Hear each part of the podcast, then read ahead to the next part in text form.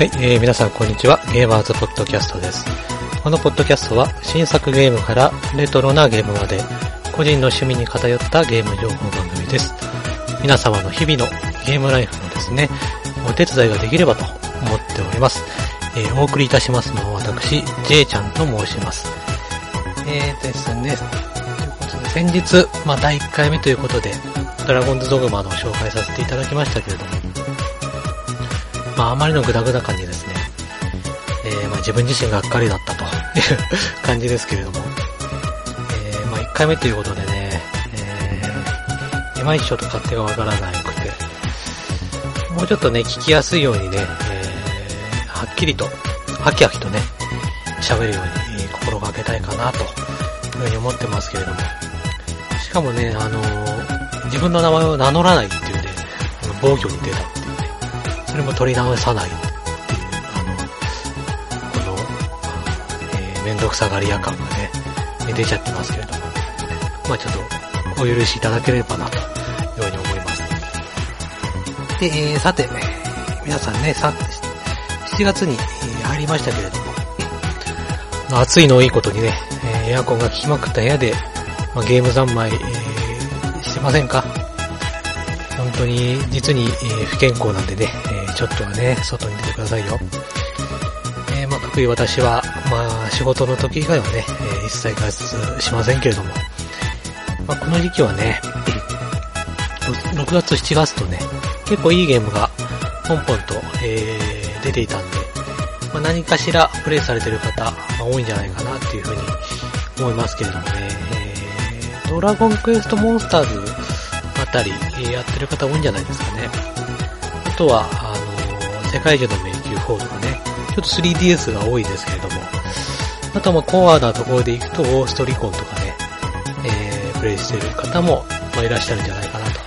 思いますけれども、えー、私はですね、最近ちょっとこっそり、えー、ガンダムバトルオペレーションっていうゲームで、えー、ちょっぴりね、やってるんですけれども、これはですね、先日、プレイステーション3でね、あの、無料配信、え、このゲームはあの昔ね、Xbox 360の方で、ガンダムバトルオペレーションじゃねえ、あの、ガンダムオペレーショントロイだ。えー、オペレーション、例えばバトルオペレーションじゃ同じじゃねえかっていう感じですけど、えー、オペレーショントロイ、えー、っていうね、えー、ゲームが出てたんですけれども、まあ、それに、えー、かなり似たタイプの、えー、ゲームでして、えー、トロイの方はね、あのー、視点が FPS 視点と TPS 視点で、任意に選べたんですけれども、バトルオペレーションの方は、まあ、TPS 視点固定っていう感じになってますね。それで、えっ、ー、と、連邦とジオンに分かれて、最大6対6で、えー、対戦することができると。まあ、ルールは結構、まあ、シンプルになっていて、えー、ルールは1個しかないと思うんですけれども、えー、のね、敵を倒したり、えー、あとは中継地点を、えー、占領したりね、敵の陣地に爆弾仕掛けて破壊するとか、ねいったようなですね、あと爆弾解除とかですね、そういうことをすることによって点数が、えー、加算されていって、それで、えー、どっちが、あのー、合計でね、えー、より点数を多く取った方が、まあ、勝ち結構シンプルな、えー、ルールになってますね。まあ、一応基本無料なんで、えー、非常にいいんですけれども、一応ちょっと制限が設けられていて、出撃回数っていうのがですね、決まってるんですよ。最初は3回分ありまして、えー、3回使い切ると、あのー、その後また2時間、えー、経つとまた3回分出撃回数を支給してもらえるという感じになってまして、もっとあのー、休まずね、あの、プレイしたいぞっていう方はですね、あのー、お金を払って、まあ、出撃回数を買ったりですね、あとは、何か、あの、モビルスーツだったり、あとは、あの、武器のですね、えー、カスタマイズするためのなんか、あの、制限解除みたいな、そういうのにもお金を使ったりするみたいですけれども、基本には無料で、えー、できるゲームなんでね、あの、なんか、今、やるゲームないなと思ってる方は、えー、ちょっと試しにやってみてもいいんじゃないかなっていうふうに思いますね。もうなんか40万ダウンロードくらい達成したらしくてね、無料だとみんなダウンロードしてやるんですね。まあ、その40万人が全員やってるかって言ったらまあ違うんでしょうけども。うん、まあぜひね、ちょっと試しにやってみたらいいんじゃないでしょうか。ということで、えー、第2回目になりますけれども、ゲーマーズポッドキャスト始まりです。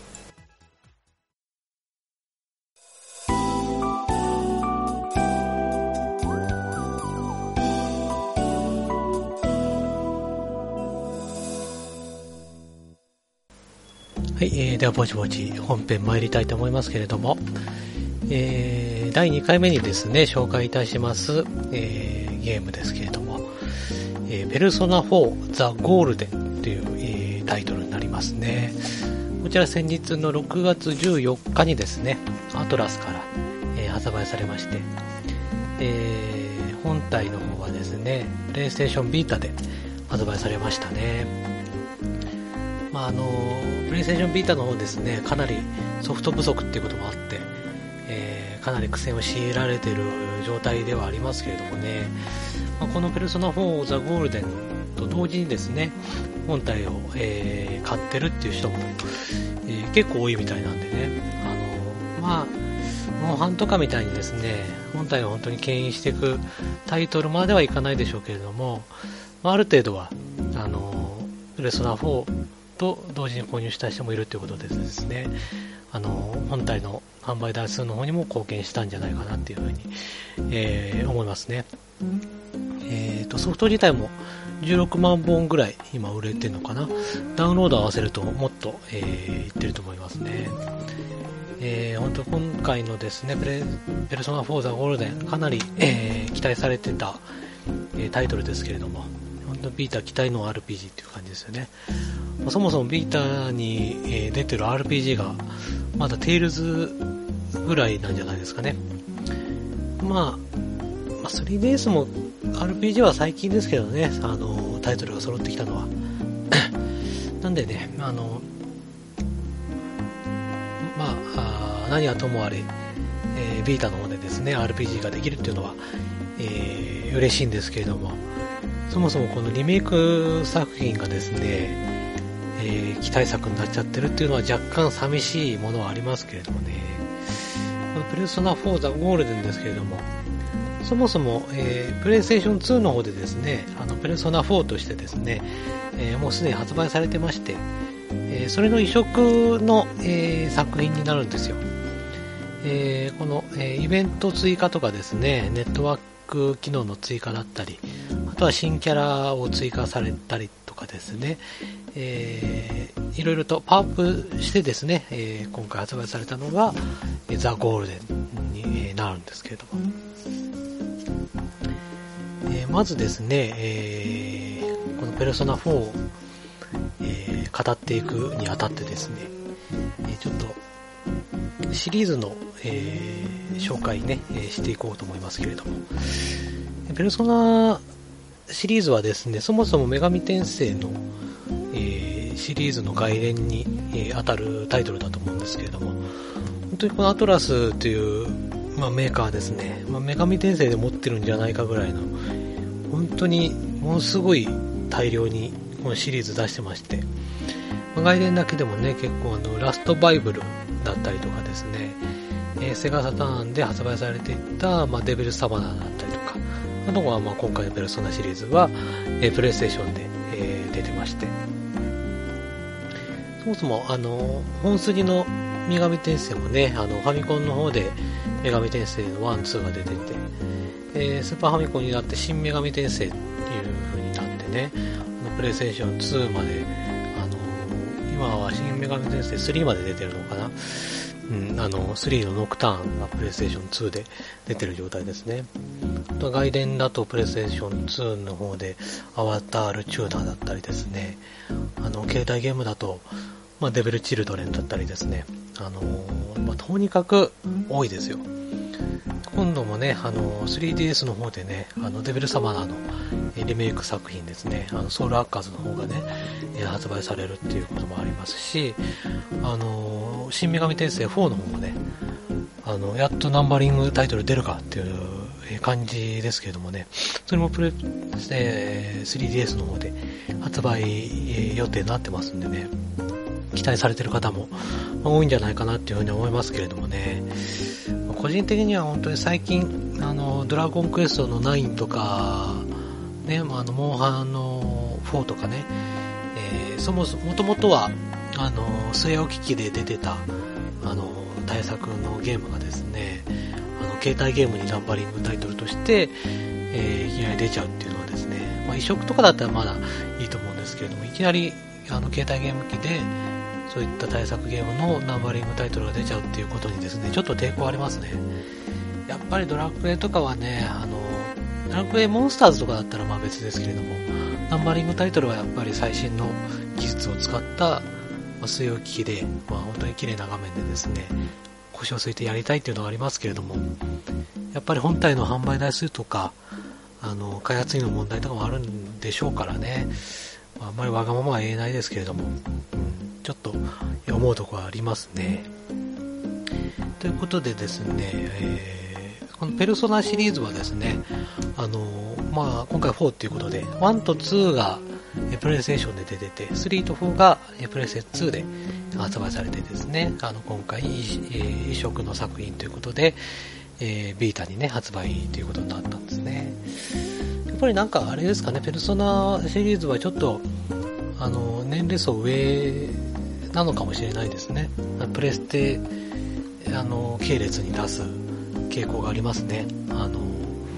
1と2も、あと3も PSP で、えー、移植されてますからね。で、今回、4が、え、ビータで、あの、発売ということになりましたけれども、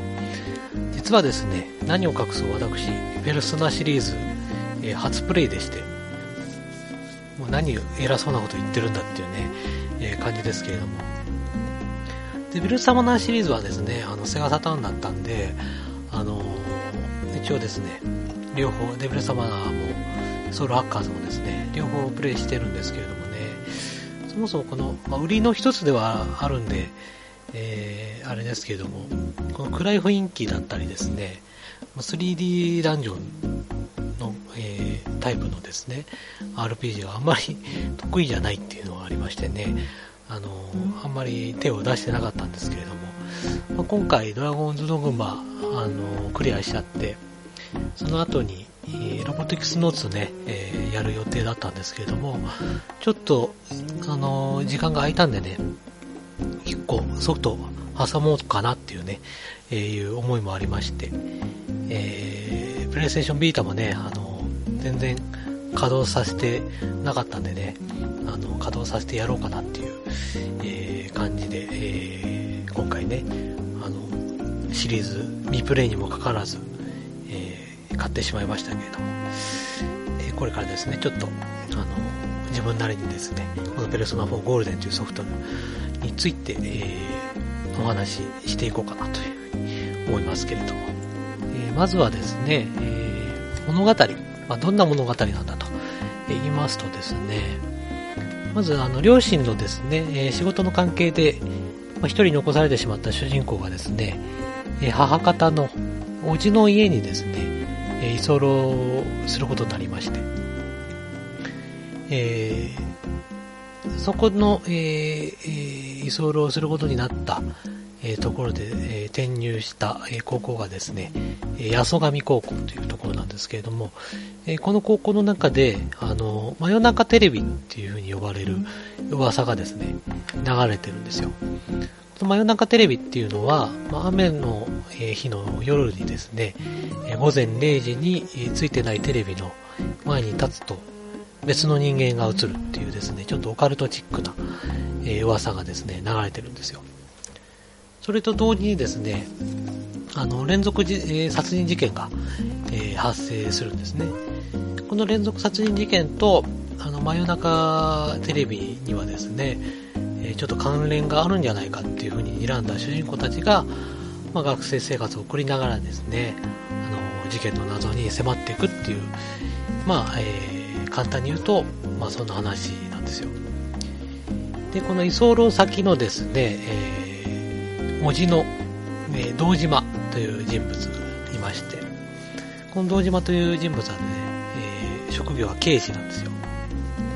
で、不死家庭で母親が、まあ、事故で、えー、亡くなってるんでね、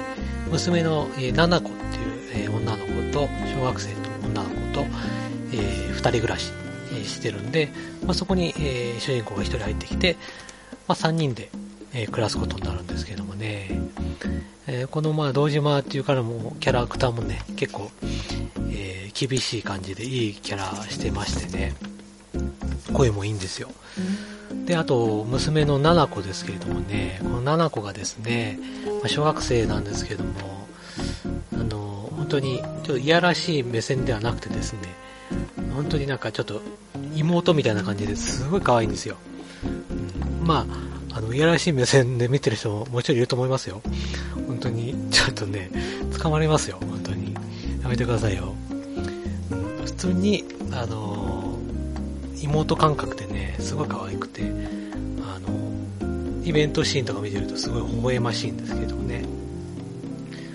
でシナリオは本当に、あのシンプルで、あの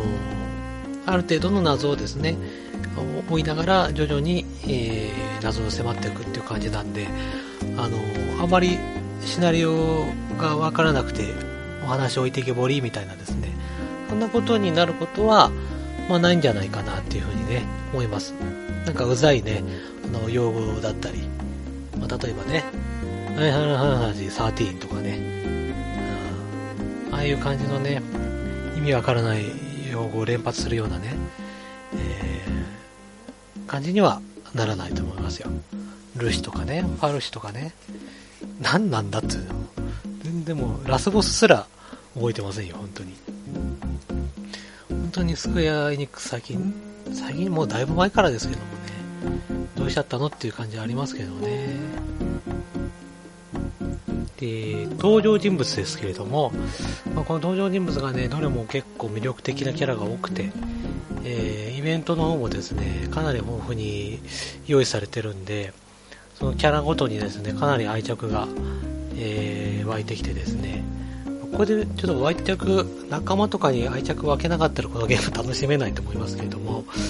仲間と、えー、ですね、一緒にこの学園生活を送っているようなですね、あの感覚、えー、ですね、あの学校行事とかもですね、非常に多くて、あの女性キャラとはですね、あの恋愛関係になることもですね、えー、可能になってまして、まあ、あの、良くないとは思いますけれども、複数の女性とね、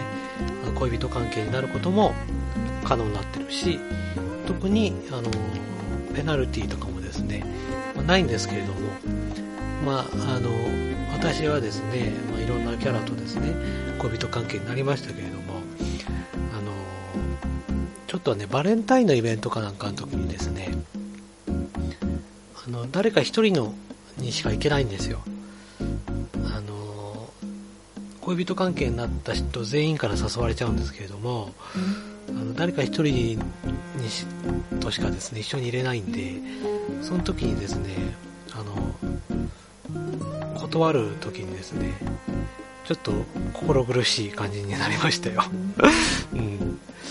ですからね、あの、皆さんはね、一人に絞ってくださいよ。いいですか？えー、それでですね、あの、そもそもこのペルソナっていうのは何ですかっていうね、えー、話をしますとですね、まあ、ペルソナっていうのは、まあ、もう一人の自分と言いますか、まあ、ゲーム中ではですね、えー、困難に立ち向かうための、ま人格の鎧っていうことでですね、えー、出てくるんですけれども、まあ、各キャラクターはですね、まあ、人間誰しもが、え、抱えてると思うんですよ、この負の部分というかですね、えー、他人に見られたくない、え部分ですね。それにですね、勇気を持って、え向き合うことでですね、えそのキャラクターごとにペルソナが、え目覚めるんですよ。で、まあ、戦闘中はですね、このペルソナを、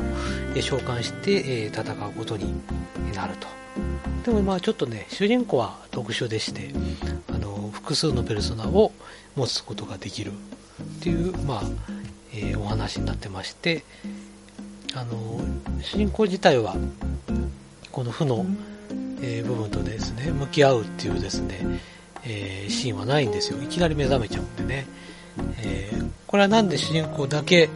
あの、勝手にペルソナが目覚めたのかっていうのはですね、あの、最後までいけば、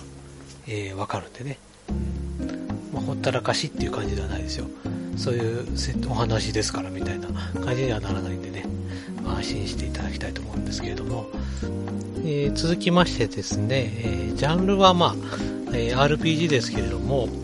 まあ、いわゆる、あのザ・ RPG っていうかですね、まあ、ドラゴンクエストだったり、ファイナルファンタジーのようなタイプの RPG ではないんですよ。この、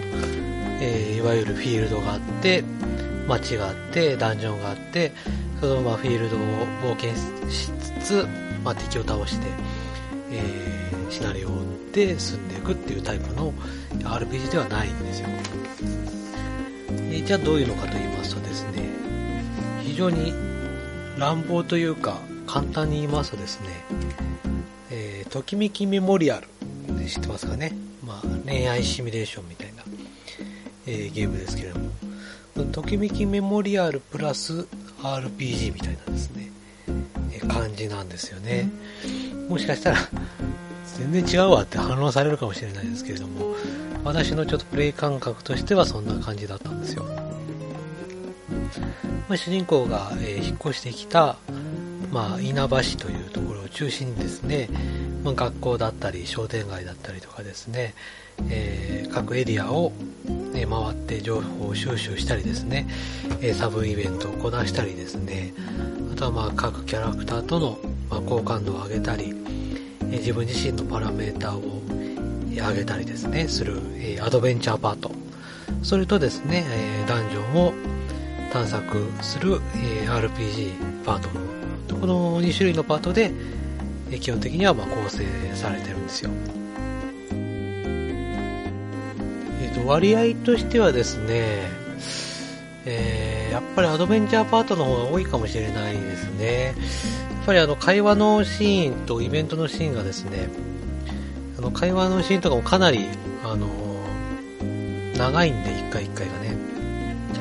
あの、基本的にはそういったところは、あの、ボイス入りで、えー、なってるんでね、しっかり聞いて、あの、いるとですね、かなり時間はかかりますね。なんで、あの、あんまりテキストを読むのが好きじゃないっていう人にではですね、あまりお勧めできないかもしれないんですけれども、そもそもまあこのアドベンチャーパートのイベントシーンとかですね、お話はまあ謎とか含んでてですね、面白いんで、まあ、ちゃんとハマれれば、あのそんなに長くても飽きることはないんじゃないかなっていうふうには、まあ、思いますけれどもね。割合としてはアドベンチャーパートの方が、えー、多いとは思いますね。まあ、ずっとまあね、あのとにかくレベル上げとかですね、えダンジョンに潜りたいっていう人はですね、あの別にずっと潜っていただいてもいいんですけどね。そのダンジョンなんですけれどもね、ジョンの方は、まあ、これまでのペルソナシリーズっていうのはですね、えー、ペルソナ3はどうだったんだか、えー、知らないですけれども、えー、女神転生だったり、えデビルサマナーだったりですね、そのあたりは 3D ダンジョンだったんですけれどもね、え今回は斜め上からの見下ろしの視点になってるんで、まあ、いわゆる普通のロープレの、えー、ダンジョンですね、見た目としては。まあ、あの、自動生成の、あの、ダンジョンになってるんで、入るたびに、まあ、形は変わるんですけれども、あの、謎解きとかそういうのは、まあ、一切ないんで、ダンジョン潜ってるの、こと自体はですね、そこにはあまり、えー、面白みはないですね。えー、ダンジョンごとにそれは、あの、壁のね、あの、なんていうんですかね、あの、感じとか、あの、音楽はもちろん変わりますけれども、うん、あの、あまり見た目としては面白くないと思いますね。人によっちゃちょっと、あの、ずっと本当に上に目指すか、下を目指すかみたいな感じなんでね、飽きちゃう方もいるかもしれませんけれども、えー、敵はですね、あの、見えていて、シンボルエンカウントになってますね。道幅が狭いんで、ちょっと、避けづらいっていうのはありますけれども、あの、なんとか逃げて進めるようにはなってますけどもね、ちょっと敵が、あの、結構強めに設定してあるんで、あんまり逃げてばっかりいるとですね、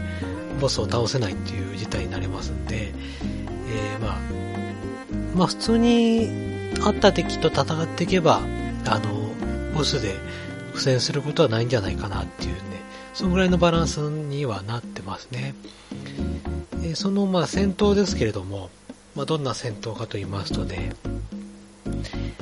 まあこれはまたかなりシンプルな、えー、単性の、えー、バトルになってるんですけれども、あのー、このゲームですね、あの、かなり重要になってくるのはですね、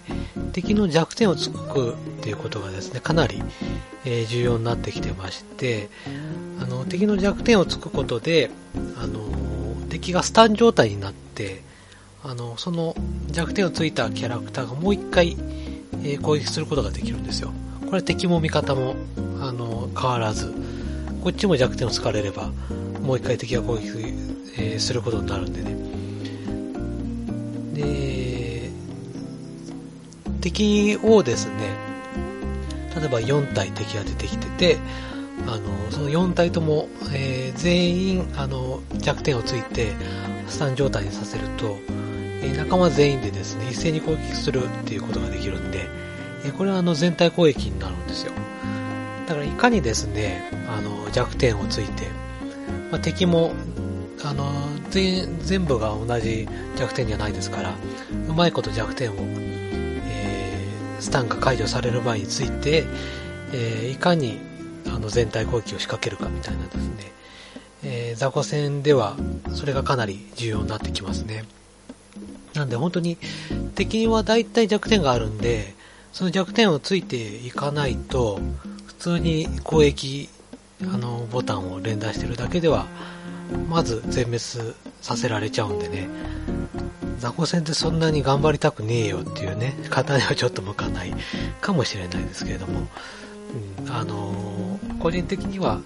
まあ、その弱点をついたりすることで、あの、戦闘はそんなに飽きずにね、あのー、やることができましたけれどもね。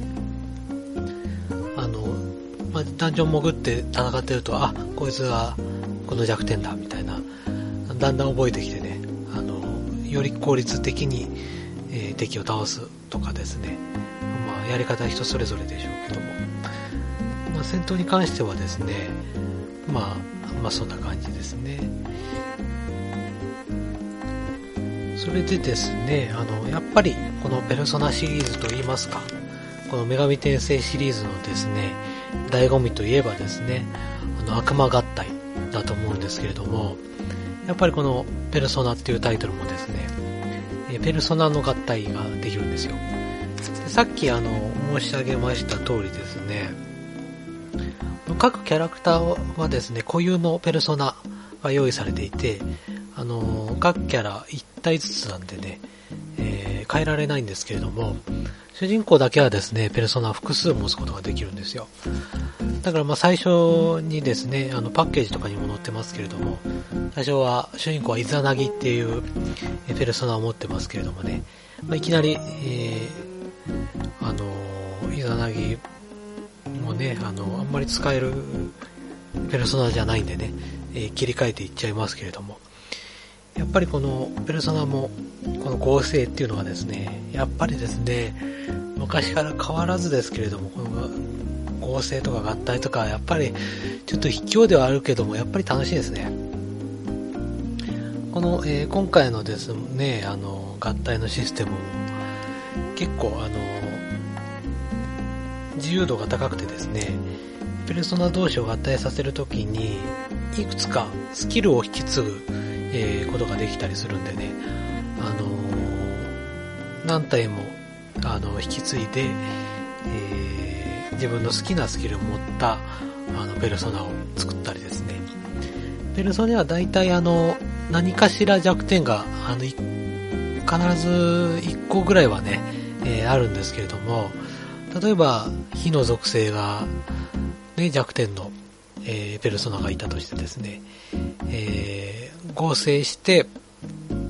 構成した先のペルソナの弱点が、えー、火だったとして、えー、合体するときにですね、火が強いペルソナと合体させて、あの、そのペルソナにスキルとして火炎無効とかですね、そういうのを持ってるキャラクターがいたら、あの、その火炎無効を引き継がせるとですね、あの、何も、あの、弱点がないペルソナが、えー、作れたりしてですね、えー、その合体の幅みたいのはですね、結構あって、あの、奥深いと思いますよ。本当に。ずっと合体、あの、ばっかりやってるっていう人もね、まあ、いるんじゃないですかね。あのペルソナの、え、ー、と、デザインとかもね、結構、やっぱり、女神転生シリーズ、奇抜な、あのー、ね、えー、デザインになってて、あの、いいと思いますね。あとですね、このペルソナ4ですけれども、忘れてはならないのが音楽なんじゃないですかね。えっ、ー、と、目黒さんっていう方が、作曲8割ぐらいやってるみたいですけれども、あのー、やっぱり3あたりからね、ペルソナ3あたりが、から、ボーカル入りの曲が、えー、多くなっててね、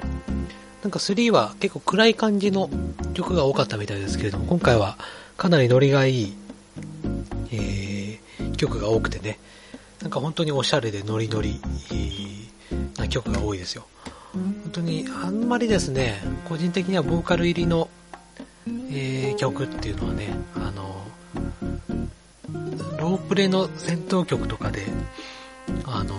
ボーカルの入ってるっていうのはちょっと邪道だよとかね、ちょっと思っちゃったりしてるんですけれども、このゲームに関してはかなりゲームにマッチしていて、えー、あ、こんなのもありだな、みたいなね。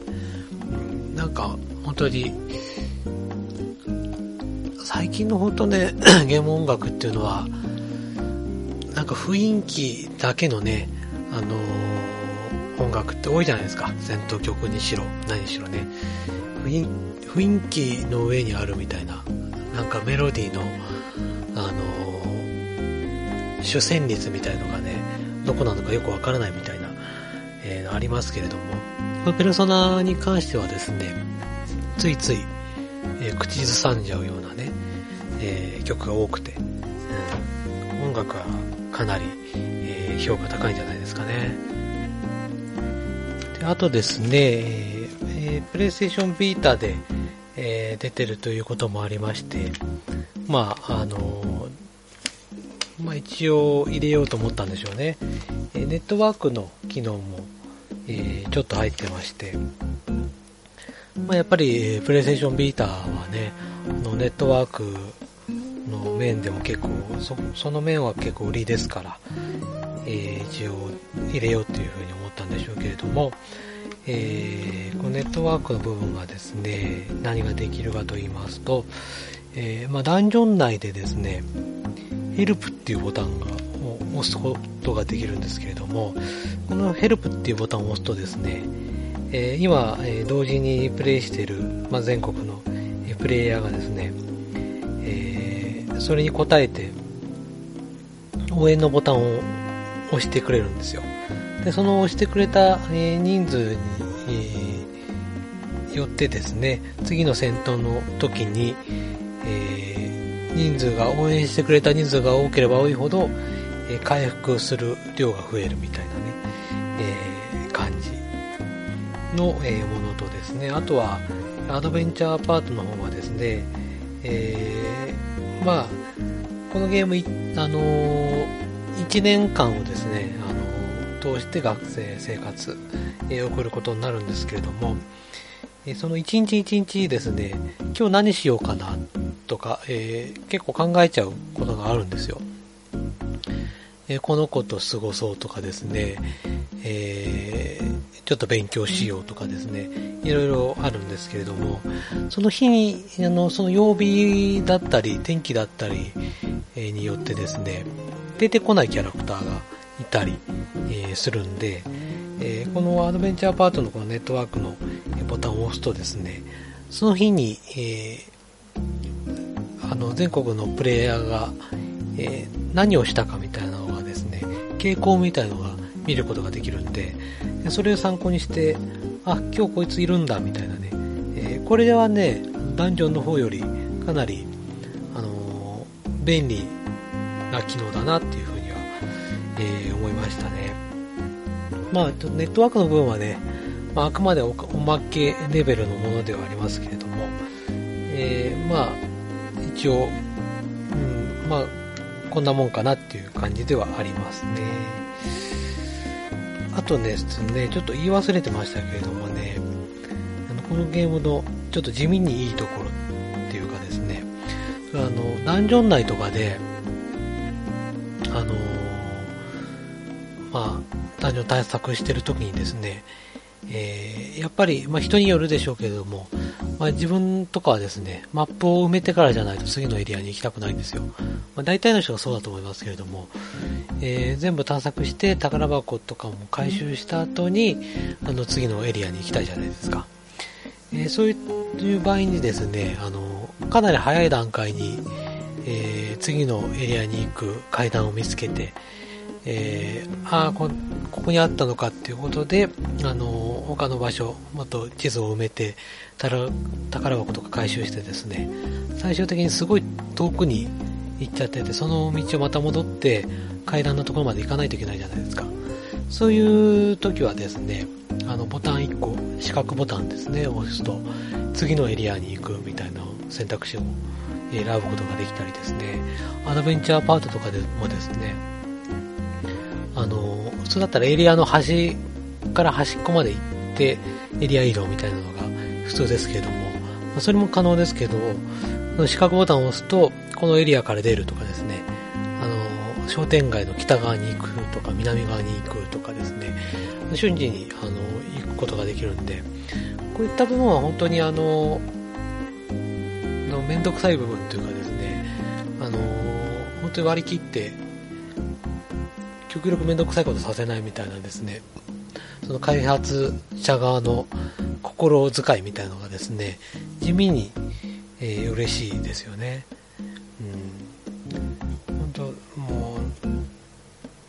う、なんか抜け目ねえなーっていうね、感じしました。あとはですね、おまけの部分ですけれども、えっ、ー、と、サウンドテストだったりとかですね、あのー、イベント、ムービーの、を見たり、えー、あとは声優のインタビューとかですね、そういうのも見れたりで、えー、あとはスケッチだったり、えそういうのが、え見れるモードみたいのがあるんですけれども、それもなんか、あの、地デジの番組表っぽい感じでですね、そういう部分でも地味にあの、センスを、え感じたり、ムービーとかではですね、あの、今回あの、これ移植作品ですけれども、あの、オープニングが、えー、通のペルソナ4、初代のプレステ2版のオープニングと違うんですよ。えー、なんでね、あの、元々の元祖のオープニングの方も、えー、見ることができたりですね。そういった部分で本当に、あの、隅から隅まで、あの、よくできてんなっていうね、感じですよ。あの、本当にプレステ2版をやった人でも楽しめるようにっていうことでね、抜け目ないですね、かなりね。それでちょっと話がそれますけれどもね、このペルソナ4ですけれども、アニメもなんか放送されたみたいなんですよね。お話としてはオリジナルじゃなくて、あの、このゲームとの流れに沿った、えお話、えーで、あの、アニメもやってて、もうブルーレイとか DVD とかも発売されてるみたいですよ。あとは、あの、今度の7月の26日に発売予定になってるですね、ペルソナ 4G アルティメットイン真夜中アリーナっていうのですね、これは 2D 格闘ゲームなんですよ。この、ね、何って言いますと、ペルソナ4にスポットを当てた、ま格闘ゲームですよ。まあ、3のキャラも使えるみたいなんですけれども、えー、プレイステーション3とですね、Xbox 360で、えー、発売するみたいなんですけれども、まあ、開発が、あの、あの有名なアークシステムワークスですよ。ギルティギアとかね、あのブレイブルーとか、まあ、定評はある、格ゲーには定評があるメーカーだと思うんですけれども、まあ、ここが作るんでね、ある程度の水準は、えー、約束されてるんではないかなというふうに思いますけれども、まあ、この家庭用ならではのですね、ストーリーモードっていうのが用意されてるみたいで、これはかなりのボリュームらしくてですね、おまけってレベルじゃねえぞみたいなね、えー、感じらしいんで、あのー、ちょっと個人的には、格ゲーっていうのはちょっと微妙ですけども、ちょっとやってみたいなっていうね、えー、思ってるんですけども、本当にこの、この、ペルソナ4って本当に人気の影響なのか、このロールプレイングゲームが格ゲーになるっていうのはですね、かなり珍しいケースですよね。あの、アニメーションが、まあ、格ゲーになるみたいな、あの、バンナムお得意のね、あの、人気のアニメを、クソゲーにしちゃうみたいなですね、えー、感じにはならないと思いますよ。あのね、セイントセイヤ戦記って知ってますかね？あの、私、セイントセイヤ、あの、世代なんでね、まあ、セイントセイヤ大好きなんで、あの、プレステ3で出してくれただけでもちょっとまあありがたいと思ってね、あのやりましたけれども、まあ、あまりのね、クソ、クソゲーサ加減に、ちゃいましたけれども、そんな感じにはならないと思うんでね、あの、ちょっとやってみたいかなっていうふうにも、えー、思ってますね。ということでですね、今回の、えー、ペルソナ4ザゴールデン。あとはちょっと悪いところ、あんまり見当たらないですけれども、うんアドベンチャーパートが若干作業感があるっていうのは否めないっていうのはありますね。あとは、せっかくの魅力的なキャラクターなんですけれども、もうゲーム中に出てくるのは、あの、デフォルメされてるんで、あの、ちょっと頭身がね、頭がでっかい感じになっちゃってるんですよ。戦闘中とかもですね、アドベンチャーパートもそうですけれども、あの、せっかくこのスタイリッシュなね、あの、キャラクター、ペルソナも含めてね、なのに、あの、ちょっとデフォルメされちゃってるっていうのが、残念ですね。あの、もうちょっと、ちゃんとした頭身の、本当にかっこいい感じの、あの、戦闘シーンとかが見たかったかなっていうのはありますけれども、これはこれで、まあ、コミカルな感じでね、描かれてるんで、まあ、ありかなというふうには思いますね。えー、ということでですね、このもともと評価の高かったプレソナ4っていうタイトルをですね、このプレイステーション2版の時の不満点をですね、見事にまあ解消して、労働時間の短縮だったりとか、えー、スキーとかね、そういったイベントの追加とかですね、キャラクターの追加、それでまあ、プレイステーションビータならではですよ、この有機 EL のね、画面で、えー見た感じはですね、多分全然段違いで綺麗だと思います。えー、そういったところですね、含めて全てにおいて、もう高水準にまとまってる、まあ、まさにゴールデンっていう感じのですね、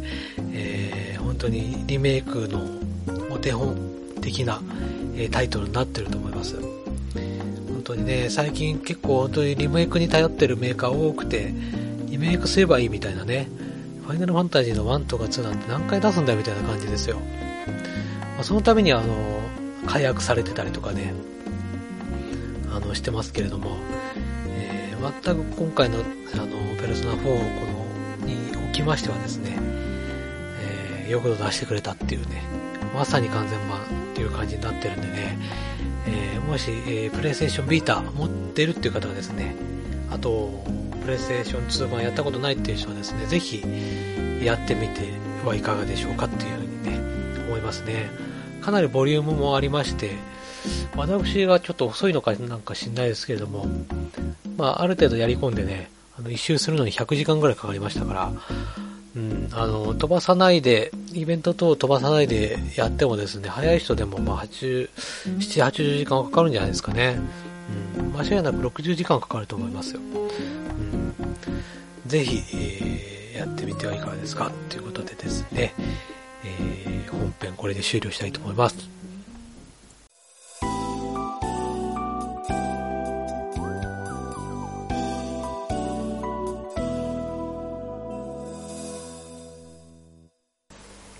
ということで、エンディングトークです。まあ、エンディングトークと言いましてもね、えー、あまり